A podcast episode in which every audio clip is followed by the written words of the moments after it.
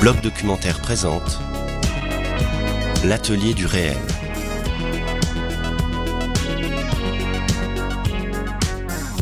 Bienvenue dans l'atelier du réel, le podcast du bloc documentaire. Une série d'entretiens en partenariat avec la SCAM qui vous fait entrer dans les coulisses du cinéma documentaire.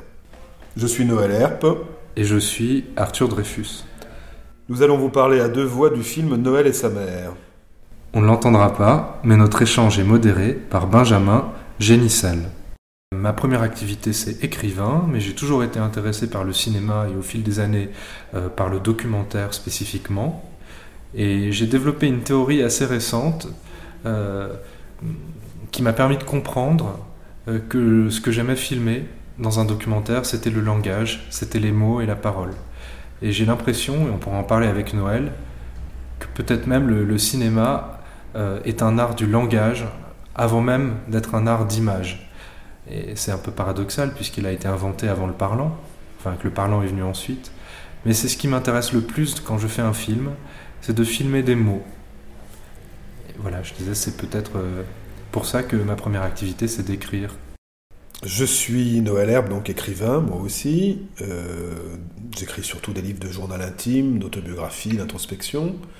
J'ai aussi un rapport assez fort au théâtre et à la radio d'ailleurs, parce que j'ai, comme Arthur, qui, a été, qui est un homme de radio, et, et moi j'aime bien ça aussi.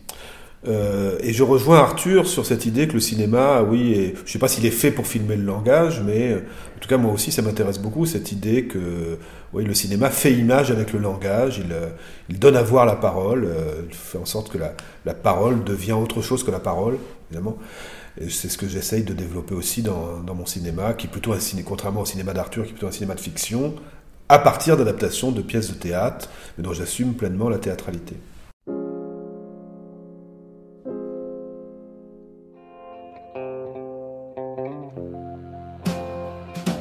La lumière. Moteur. De l'aube. Le téléphone seul, c'est Noël. Ah, euh, mon cœur bat. Sur Noël, c'est un, prénom qui vous fait remarquer. Je t'ai un peu élevée comme une fille. Un peu Elle est belle, hein Noël était l'enfant roi qu'on adorait, qu'on chouchoutait.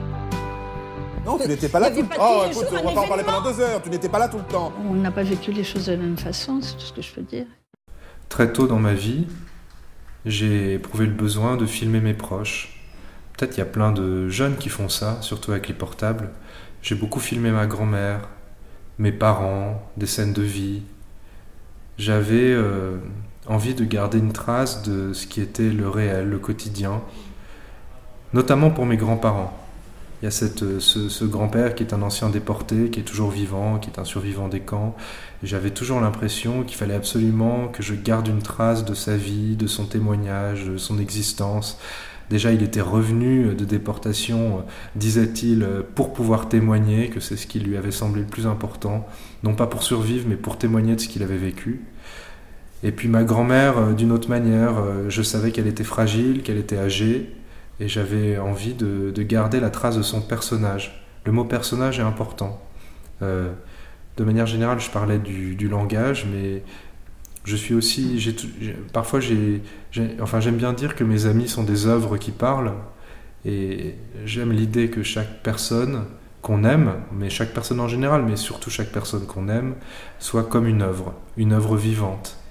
Et voilà, c'est ce qui me, c'est ce qui m'attire en fait depuis le début dans le documentaire, c'est de filmer des œuvres qui sont des gens. D'autant plus qu'Arthur a surtout fait des, portraits d'artistes, hein, de Jean-Christophe Bouvet à Françoise Fabian, d'Andy Gillet à Catherine Fro euh, et à Noël Herbe. Donc, il y a,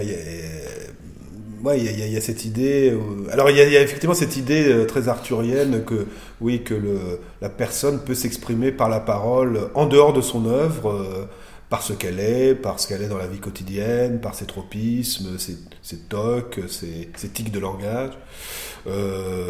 moi, c'est vrai que j'ai peut-être une vision peut-être plus euh, comment dire, plus recentré sur l'œuvre et j'ai tendance à penser que ce qu'on dit dans la vie est pas forcément aussi intéressant que, que ce qu'on dit dans l'œuvre.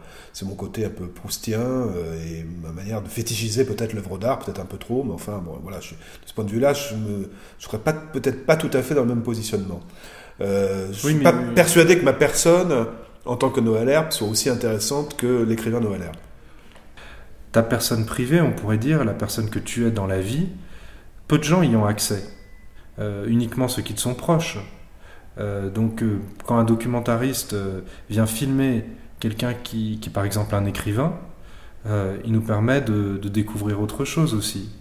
Mais j'y repensais, une chose qu'on aurait en commun, c'est qu'on a, enfin, moi, j'ai toujours beaucoup aimé les artistes qui étaient des portraitistes, dans la peinture notamment, qu'il s'agisse de Rembrandt, de Jacques-Émile Blanche, on en parlait l'autre jour, de Bernard Boutet de Monvel, de Van Gogh, bien sûr, des artistes qui ont peint des paysages aussi, mais j'ai une sensibilité particulière à l'art du portrait. Et en littérature aussi. On a tous les deux, on est tous les deux des, euh, des admirateurs de Balzac avec Noël, et il y a un art du portrait, enfin chez beaucoup de grands écrivains. Je trouve que l'art est au bon endroit quand il filme ou peint ou raconte quelqu'un dans sa réalité, dans la réalité de son être, voilà, euh, la vie est brève, euh, les gens disparaissent, mais il y a des œuvres d'art qui gardent la trace de personnes qui ont existé. Et c'est vraiment ce qui me touche le plus. Oui, alors voilà, c'est peut-être euh, encore une fois un sujet de débat. moi, quand je vois Noël et sa mère, ce que je vois plutôt, c'est pas, c'est pas, c'est pas ma réalité. C'est pas du tout ma réalité. C'est une sorte de masque que je promène. C'est peut-être une image qu'Arthur a de moi un être se révèle souvent plus par ses mensonges que par ce qu'il voudrait dire de sa vérité, puisque la vérité, qu'est-ce que, comme disait génialement Sacha Guitry, comme je le répète dans le film, il faut beaucoup d'imagination pour dire la vérité. Car on ne la connaît jamais tout entière. Voilà. Donc, euh, donc j'assume. Je ne crois pas que dans Noël et sa mère, ce soit ma vérité qui apparaisse. C'est euh, mes mensonges, ma mauvaise foi, mon, mon outrecuidance, ma suffisance, mon personnage. un de mes personnages et ma mère aussi joue un personnage. Elle est peut-être de ce point de vue-là moins, moins roublarde que moi et peut-être un peu moins rompue officielle du théâtre, encore qu'elle se débrouille pas si mal. euh, donc le film se passe sur une scène en partie, c'est pas, pas par hasard. Et voilà, je, je, voudrais pas que les gens voient ce film en se disant euh, ah là là, ça va être le vrai Noël, on va découvrir. non, euh, au contraire, c'est, c'est, c'est, ce n'est, ce n'est qu'un, qu'un trompe-l'œil et, et, il faut, il faut jouir du film en tant que simulacre. Et c'est ça qui est bien aussi. C'est, de ce point de vue-là, je reprendrai volontiers la formule de, d'Agnès Varda, non pas documentaire, mais documenteur.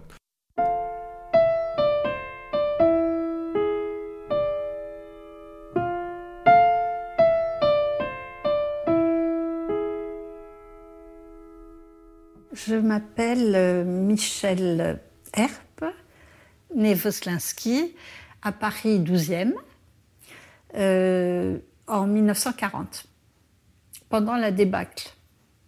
Mon père était juif, et, moi aussi, ma soeur et moi aussi. Et on était chez mon grand-père qui, lui, euh, était un, Français de, souche, pas, juif du tout, il était violoniste. Et donc, on était les petites filles de Monsieur Roche, ce qui nous protégeait. J'ai filmé dans un premier temps Noël seul, ensuite Michel seul. Je leur ai posé à chacun la même question. Racontez-moi toute l'histoire de votre vie en insistant sur la relation avec votre fils ou avec votre mère. Et à partir de là, j'ai opéré un premier travail où il s'est agi pour moi d'isoler les, les, récits les plus contradictoires. Et c'est lorsque je les ai réunis que je leur ai présenté sur un petit écran de télévision euh, ces extraits, en, en, donc autrement dit, ce qu'ils avaient dit l'un sur l'autre en l'absence de l'autre. Et, ça génère un troisième dialogue qui est le, le corps principal du film et qui est leur, leurs explications en fait. Parler de ma mère, c'est très difficile euh, parce qu'il y a quelque chose chez elle qui échappe. Euh, elle est, comme je le disais, quelqu'un de profondément mystérieux. J'ai pas le souvenir qu'elle m'ait lu des histoires. Il dit ça? Mais j'ai fait que ça. Et t'as pas l'impression que c'est quand même sa part de folie qui t'a attiré, en partie? Ah oui Te pousser dans les bras des hommes, c'était une certaine manière, euh, bon, manière de faire l'amour par procuration. Pour moi, c'est important de d'envisager un documentaire en termes de fond et de forme, et d'inventer une forme qui corresponde à chaque sujet. Comme je le disais tout à l'heure, j'aime filmer les mots, et filmer euh, les mots en tant qu'objet, peut-être c'est ce que permet le cinéma, je, rejoins Noël là-dessus. Et euh, les mots filmés ont une autre portée, une autre valeur, une autre identité que juste les mots qui sont dits dans la vie de tous les jours. Tout à coup, ils se, se matérialisent. Pour moi, ça les rend un peu fétichisés. Et donc, je voulais évacuer les décors. Je ne voulais pas qu'il y ait euh, autre chose que la chaise sur laquelle les personnages sont assis et un divan. Et il y a leurs costumes aussi, leurs vêtements. Mais euh, comme le décor est entièrement noir, on va peut-être, enfin c'était mon intention, accorder plus d'attention aux mimiques euh, microscopiques du visage de Noël, aux mouvements de mains de Michel qui se tourne les pouces, à une mèche qu'on recoiffe. Je voulais vraiment créer une focale, mettre la focale sur, sur les détails intimes et personnels de mes deux protagonistes c'est très frappant quand on voit le film fini, et je m'en suis peut-être pas rendu compte sur le moment, parce qu'on a tourné, il faut dire quand même, c'est quand même extraordinaire, on a tourné dans les locaux de la cause freudienne. c'est pas triste. Euh, une association de psychanalystes. Une association de psychanalystes, euh, et euh, voilà, avec tout un côté, voilà, un peu temple, de, temple du freudisme. Et, et, je me rendais pas compte sur le moment. Enfin, nous, on voyait évidemment tout le côté un peu artisanal du tournage. Et puis, c'est vrai que le travail que vous avez fait au, montage et surtout à l'étalonnage est assez étonnant parce que du coup, cette, vous avez quand même noyé dans les ténèbres ce décor et il n'y a plus que le visage de Noël et surtout celui de Michel, je trouve, qui se détache magnifiquement. Qui est très belle. Elle est très belle. Elle est à côté iconique. Elle a un côté star. Euh, il y a quelque chose de, de un côté presque studio hardcore, euh, même si c'est pas pour autant esthétisant d'ailleurs. Et je trouve qu'effectivement, cette espèce de bouche d'ombre, comme disait Victor Hugo, qui, qui, sort, qui sort des ténèbres et qui fait image à partir de très peu de choses, euh, fait qu'on est très attentif aux détails du, du, texte et aux détails des visages aussi. Je pense qu'il y a eu entre eux un, un, un grand amour. Euh, bon, j'ai l'impression quand même qu'il y a eu une période de bonheur entre eux. J'ai du mal à l'affirmer la, à, à avec certitude. En tout cas, j'avais l'impression quand j'étais enfant que le malheur était arrivé avec moi, parce que qu'il y avait dû y avoir une, une, vie antérieure où ils avaient été heureux, mais moi, ce que j'ai vu d'eux, c'est le, c'est le déchirement, c'est c'est le conflit, c'est rarement l'amour serein. Alors, je pense que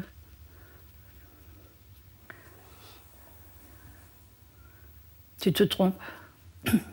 Ce film, c'est une mère et son fils qui sont assis côte à côte et qui, euh, euh, qui partagent leurs quatre vérités, seuls ou à deux, et qui se contredisent.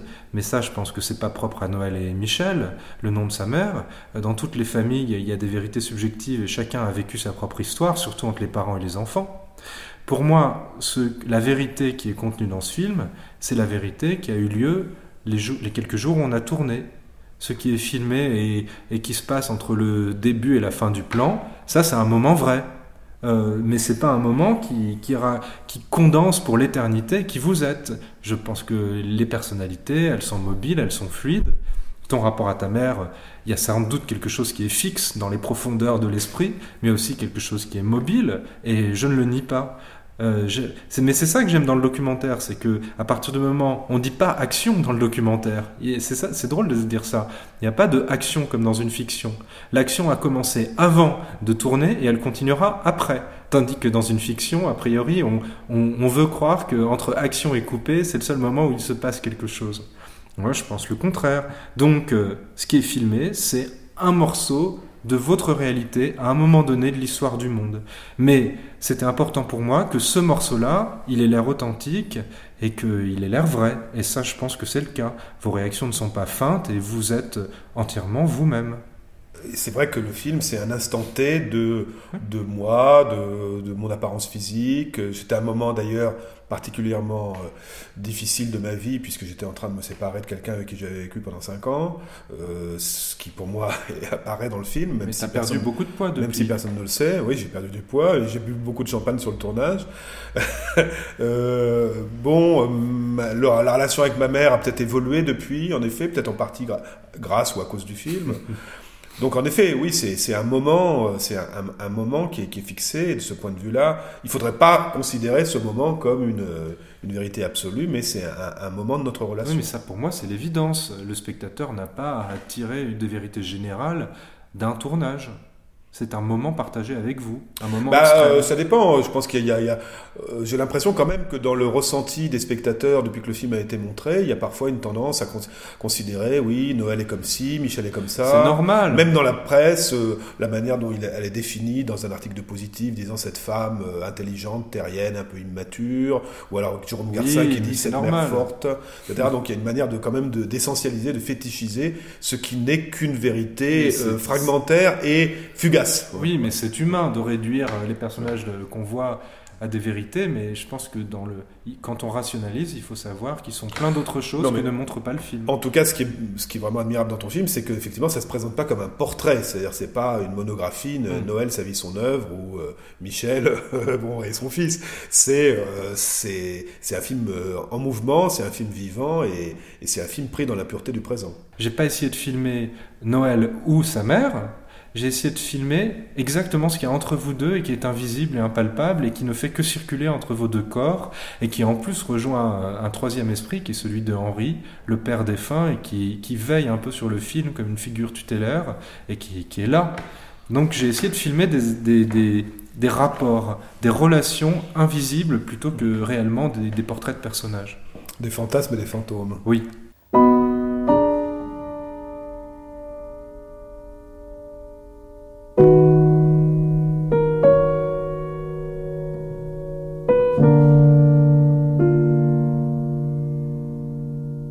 Ce film a été très difficile à construire. Bon, d'abord, j'avais relu attentivement les, ouvrages de Noël pour bien identifier les, moments euh, qui pourraient m'intéresser.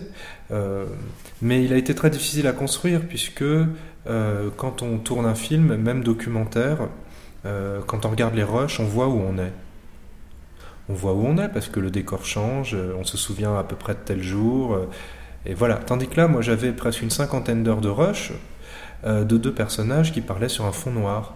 Donc, avec mon monteur Cédric Lefloc, si à un moment on se disait Attends, c'est à quel moment que Noël parle de l'alcoolisme de son père? Exemple. Dis, ah mais je, je sais plus exactement. Et là, on a 50 heures de Noël qui parle avec la bouche. de, quand on passe le son, on n'entend pas le son. Enfin, faut écouter en temps réel pour savoir ce qui est dit. Et c'est c'est comme euh, chercher une aiguille dans une botte de foin. C'est donc avec euh, mon monteur Cédric, on a dû euh, vraiment organiser ce, film comme un acte littéraire.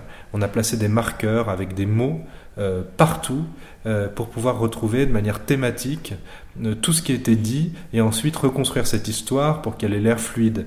Car évidemment, euh, quand on, quand on ouvre tous les secrets, il y a plein de choses qui partent dans tous les sens et des histoires par-ci, par-là, qui ne forment pas un bloc. Et je voulais quand même qu'on ait l'impression de démarrer au début, de tirer le fil et puis d'avancer dans l'histoire d'une vie, et même de deux vies. Donc voilà, ça a été très très long à monter, mais c'était intéressant d'approcher le montage de ce film vraiment comme un texte de littérature. Bah, moi, je l'ai vécu de manière linéaire, donc je peux pas trop en parler, mais. euh, Non, c'était relativement linéaire dans l'entretien, mais Mhm. euh, il y a des choses du début qu'on retrouve à la fin, des choses de la fin qu'on retrouve au début. Dans le Euh, montage. Dans le montage, Ah oui, oui. Moi, la manière dont je l'ai vécu, c'est évidemment, je l'ai vécu dans, dans la continuité, et puis ensuite j'ai assisté au montage final, enfin ensuite qui a un peu changé, mais bon. Mais c'est vrai que oui, je trouve que le film, il est, puis c'est pas, pas simplement thématique, c'est-à-dire que c'est plutôt des associations poétiques, je trouve presque musicales parfois, de rythme, sont très subtils. euh, C'est pas, c'est pas, c'est ni chronologique ni thématique en fait, c'est plus, plus subtil que ça. Oui. Il faut préciser qu'il y avait eu, euh, j'ai découvert ça il n'y a pas longtemps, un film euh, de Fassbinder où Fassbinder se filmait Ouais. avec sa mère, Dans un dialogue avec sa mère. Ouais. C'est le seul exemple que je connaisse, dans le documentaire en tout cas, d'un cinéaste qui se soit filmé avec sa mère. Ah oui, t'es sûr qu'il n'y a pas d'autre. Enfin, qui filmait le rapport avec la si, mère si, il y a Tarnation de Jonathan Cowett, Ah oui. Euh, qui est un film qui avait fait parler de lui à la fin des années 2000. euh, euh, bon, là, c'est une mère qui était vraiment quasiment psychiatrique, et, et, et voilà, le film est uniquement composé d'archives du fils en compagnie de sa mère chez elle. Alors il y a le film euh, magnifique de, de- de Jean Eustache sur sa grand-mère, mais ça c'est encore autre chose. J'ai pas vraiment de référence. du jour au lendemain, l'idée m'est venue de les. Enfin, c'est plutôt une image qui s'est imposée de voir Noël et sa mère sur un fond noir. Je, je, je sais pas d'où c'est venu. Un côté caverne aussi. Caverne de Platon. C'est la petite Mickey à 6 ans. qui je trouve bouleversant, c'est que c'est vraiment elle, quoi. Elle est là tout entière. Et elle n'a pas changé depuis. Euh, elle a, moi, ce qui, ce, qui me, ce qui me touche beaucoup dans les photos d'enfance, c'est la, c'est la bonne volonté. C'est-à-dire euh, ces, ces regards d'enfants qui croient que, qui croient que ça va être merveilleux, qui savent pas ce qui va se passer ensuite. Elle ne savait pas que sa mère allait mourir. Elle, croyait que, que tout allait durer. Euh, tout à l'heure, on disait qu'il n'y avait pas de décor. Je voulais que les seuls décors du film soient des images d'archives.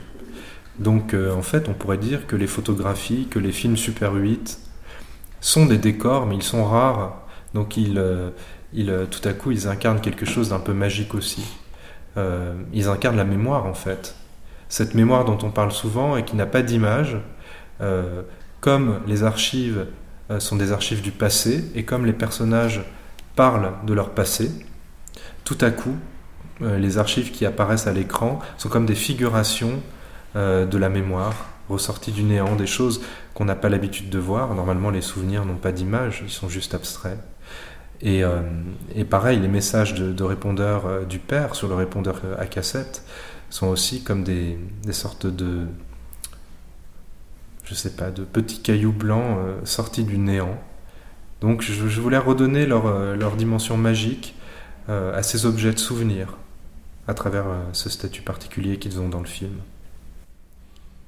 C'est vrai que le film est oui, très émouvant pour moi, euh, surtout peut-être à cause de ça, de ces archives, et notamment des archives de mon père, la voix de mon père, les, messages téléphoniques que me laissait mon père, euh, qu'il a fallu dépouiller, dans lesquels il a fallu choisir évidemment ce qui avait le plus émouvant, euh, les photos de lui, euh, dans lesquelles je m'étais pas plongé depuis quand même un certain temps, et donc tout d'un coup, ce, oui, ce passé qui, qui ressurgit, et, qui en même temps ressurgit pas du tout pour euh, illustrer un côté biographique, ou, euh, mais il est là comme un, oui, un cristal de temps un peu, un peu vain, euh, qui, ne parle qu'à nous, qu'à ma mère et à moi. Mais tout l'enjeu pour moi, c'était de faire en sorte que ce film soit visible par n'importe qui et pas seulement par des gens qui connaissent Noël et sa mère ou la famille de Noël et sa mère.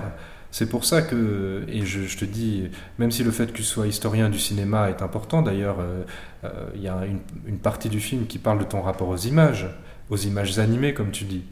Mais pour moi, le plus important n'est pas que tu sois historien du cinéma, mais que tu sois un fils à côté de ta mère, ou alors euh, que Michel soit une mère à côté de son fils. C'est l'aspect universel de votre relation, de vos rôles, qui m'apportait davantage, justement pour ne pas en faire un film privé. Oui, je suis d'accord, mais, en- mais en même temps, c'est c'est un peu faussé par le fait que je suis écrivain.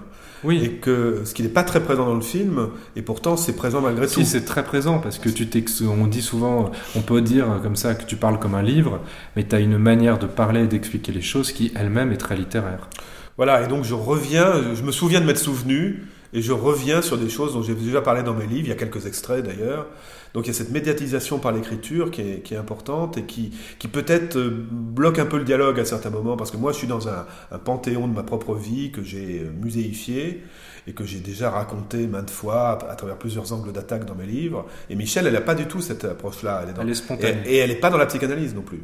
Qui- À, contrario de, moi, qui est, je sais pas combien d'années de psychanalyse dans les, dans les, euh, au compteur. Donc, euh, ça crée euh, un décalage. Alors, c'est universel, peut-être, je l'espère, mais en même temps, c'est très particulier parce que c'est quand même une, euh, le, rapport entre, une, entre un écrivain et sa mère aussi. Mais j'ai l'impression d'être euh, que c'est une sorte de truc un peu classique, que les enfants soient super super conscients de leurs parents, qui eux sont dans une forme de naïveté de parents. Je le retrouve souvent ça. Que- comme si les enfants euh, en savaient plus sur leurs parents ou les avaient mieux décrits, compris, euh, disséqués. Et C'est ce qu'ils croient, c'est ce qu'ils croient en tout cas. Mais C'est c'est ce vrai.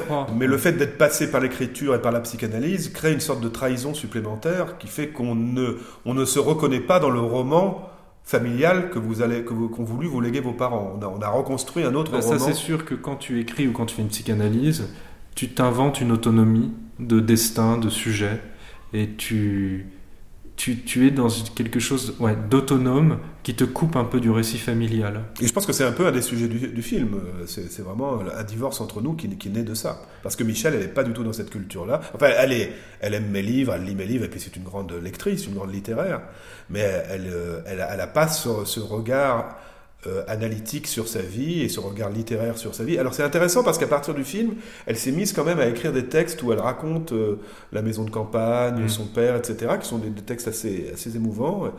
Mais euh, au moment du film, elle n'était pas du tout là-dedans. Et, et c'est ça aussi, je trouve, que, que, que raconte le film. C'est tout d'un coup quelqu'un qui, comme moi, qui vit beaucoup dans les représentations, le cinéma, le théâtre, euh, la mise en scène de sa vie, et puis quelqu'un qui, qui est pas du tout là-dedans. Et Comment trouver, presque un dialogue euh, de sourds. Comment trouver sa place de sujet au-delà du cadre familial, au-delà euh, de la répartition des rôles familiaux?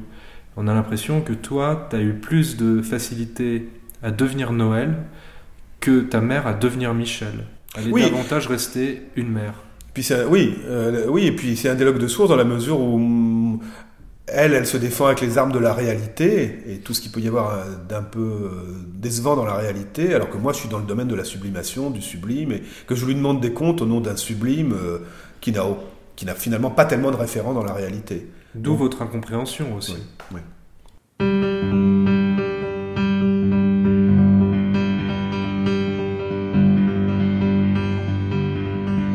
Autour de cette image, il n'y a plus rien. Comme si elle débordait de lumière et m'aveuglait. Je pourrais retracer les détails, les cris maternels qui m'avaient alerté, mon grand frère m'invitant à monter dans la chambre blanche pour voir. Ce qui m'intrigue, ce sont mes efforts d'alors pour recouvrir cette image, pour la remplacer par d'autres images, plus fidèles à mon âme d'enfant. Je pense que le meilleur moyen pour se connaître, c'est. Enfin, je ne le connais pas, mais on se connaît mieux en écrivant sur soi qu'en étant filmé par l'autre. Quand on filme quelqu'un d'autre, c'est une vision subjective de l'autre qu'on offre. C'est ma vision de Noël et sa mère. C'est ma vision, évidemment, nourrie de leur réalité. Mais euh, ce ne sont pas eux qui décident de parler. Euh, je pense qu'il y a plus de, sans doute plus de vérité sur Noël dans ces textes euh, autobiographiques, bien sûr. Oui, que je suis un peu parlé par toi, quoi, Oui. dans, le, dans le film. Euh, et euh, c'est, c'est- ce qui me frappe, moi, personnellement, c'est à quel point le film parle d'Arthur, en fait, et de son rapport à sa mère. et qui est un rapport assez obsessionnel, beaucoup plus, euh, me semble-t-il, que C'est mon rapport à ma mère. Non, non, mais je pense que pour toi, c'est vraiment un thème central, alors que moi, j'en ai, finalement, tu m'as Oui. amené sur ce terrain. C'est pas Mais moi c'est- qui ai écrit Objet rejeté par la Tu- mer. mais- oui, mais dans Objet rejeté par la C'est mer, moi il qui ai est- écrit ce livre. dans Objet rejeté par la mer, il est assez peu question de ma mère. Et d'ailleurs, ma et, et ma mère me le reproche assez. Elle arrête pas de me dire, mais tu parles jamais de moi, il y en a que pour ton père, etc. Non, non, c'est vrai. Euh, et et c'est vrai que le, le- tout d'un coup, Arthur a braqué le projecteur sur un aspect de ma vie qui n'était pas forcément le plus valorisé, parce que c'est aussi, c'est d'abord un thème qui le passionne et qui est très très présent dans ses livres. Oui, Donc c'est aussi ça qui est intéressant, c'est la, la manière de, de déplacer l'auto, enfin, de- de la manière que tu as de déplacer ton autobiographie sur moi. Oui. C'est un film où je rassemble dans des conditions qui normalement euh, euh, ne surviennent jamais un fils et sa mère. Je vous enferme dans une bulle de caméra et je vous oblige, alors pas à faire l'amour, mais à faire le discours ensemble euh, jusqu'au bout. Il y a quelque chose comme ça d'une juxtaposition d'intimité qui provoque chez certains spectateurs presque un malaise, tellement on s'approche de, l'intime. Je pense qu'on fait des œuvres justement pour décaler un peu. On décale un peu une problématique personnelle euh, vers d'autres. Et c'est ça qui, donne envie de créer des œuvres et de filmer le réel. Je ne suis pas sûr que je pourrais, avec la même distance, euh, créer un film sur ma mère et moi.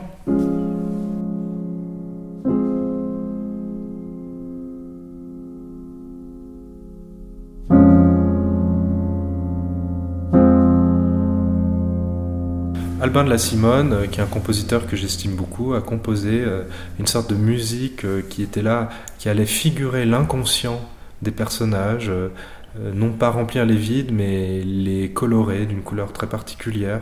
Parce qu'évidemment, on ne peut pas entendre deux personnes parler non-stop pendant une heure et demie. Il faut que le cerveau, à un moment, même pendant quelques secondes, se repose, prenne le temps de digérer ce qui a été dit. Et la musique a aussi ce rôle-là, de venir, de venir apporter une autre couleur, le temps de reprendre ses esprits et de repartir dans une autre euh, dispute.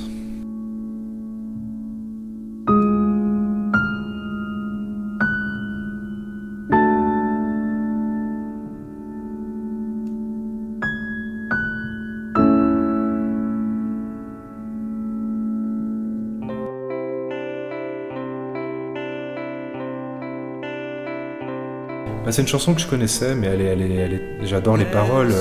Laisse-moi dormir quelques heures encore, maman, je t'adore. Quelques heures encore, maman, je t'adore.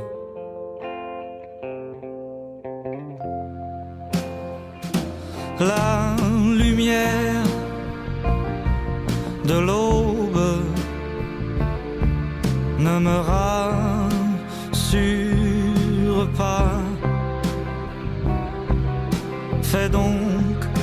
peu d'ombre sur moi.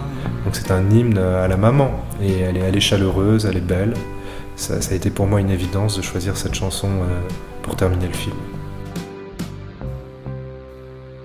Oui, j'y vois surtout un, oui, un- oui, une sorte de film, euh, témoignage de, de ma relation d'amitié avec Arthur et de tout ce qu'il projette en- sur moi, de tout ce que je projette sur lui, et de notre complicité, notre goût du théâtre, notre goût, notre exhibitionnisme, notre goût de l'introspection, notre goût du journal. On partage quand même pas mal de choses. Notre goût de la caricature, je disais tout à l'heure.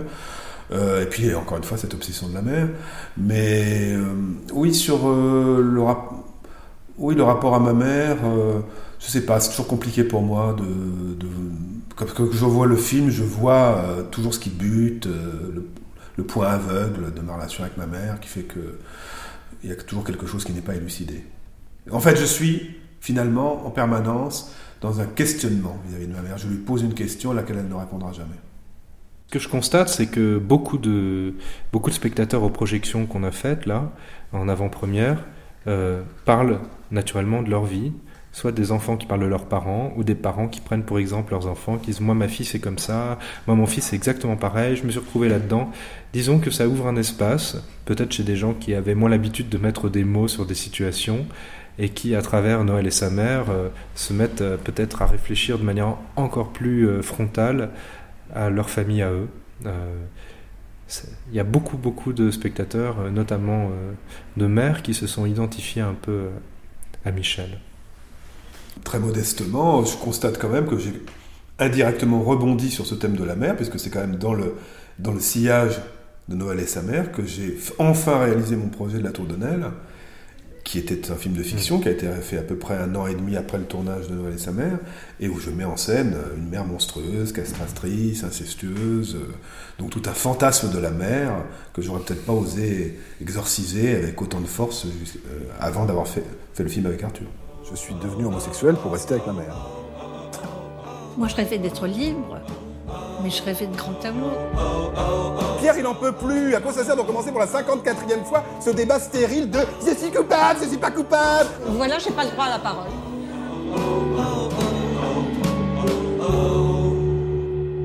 C'était Noël Herpe, Et Arthur Dreyfus, dans l'atelier du réel. du blog documentaire. Merci. Merci.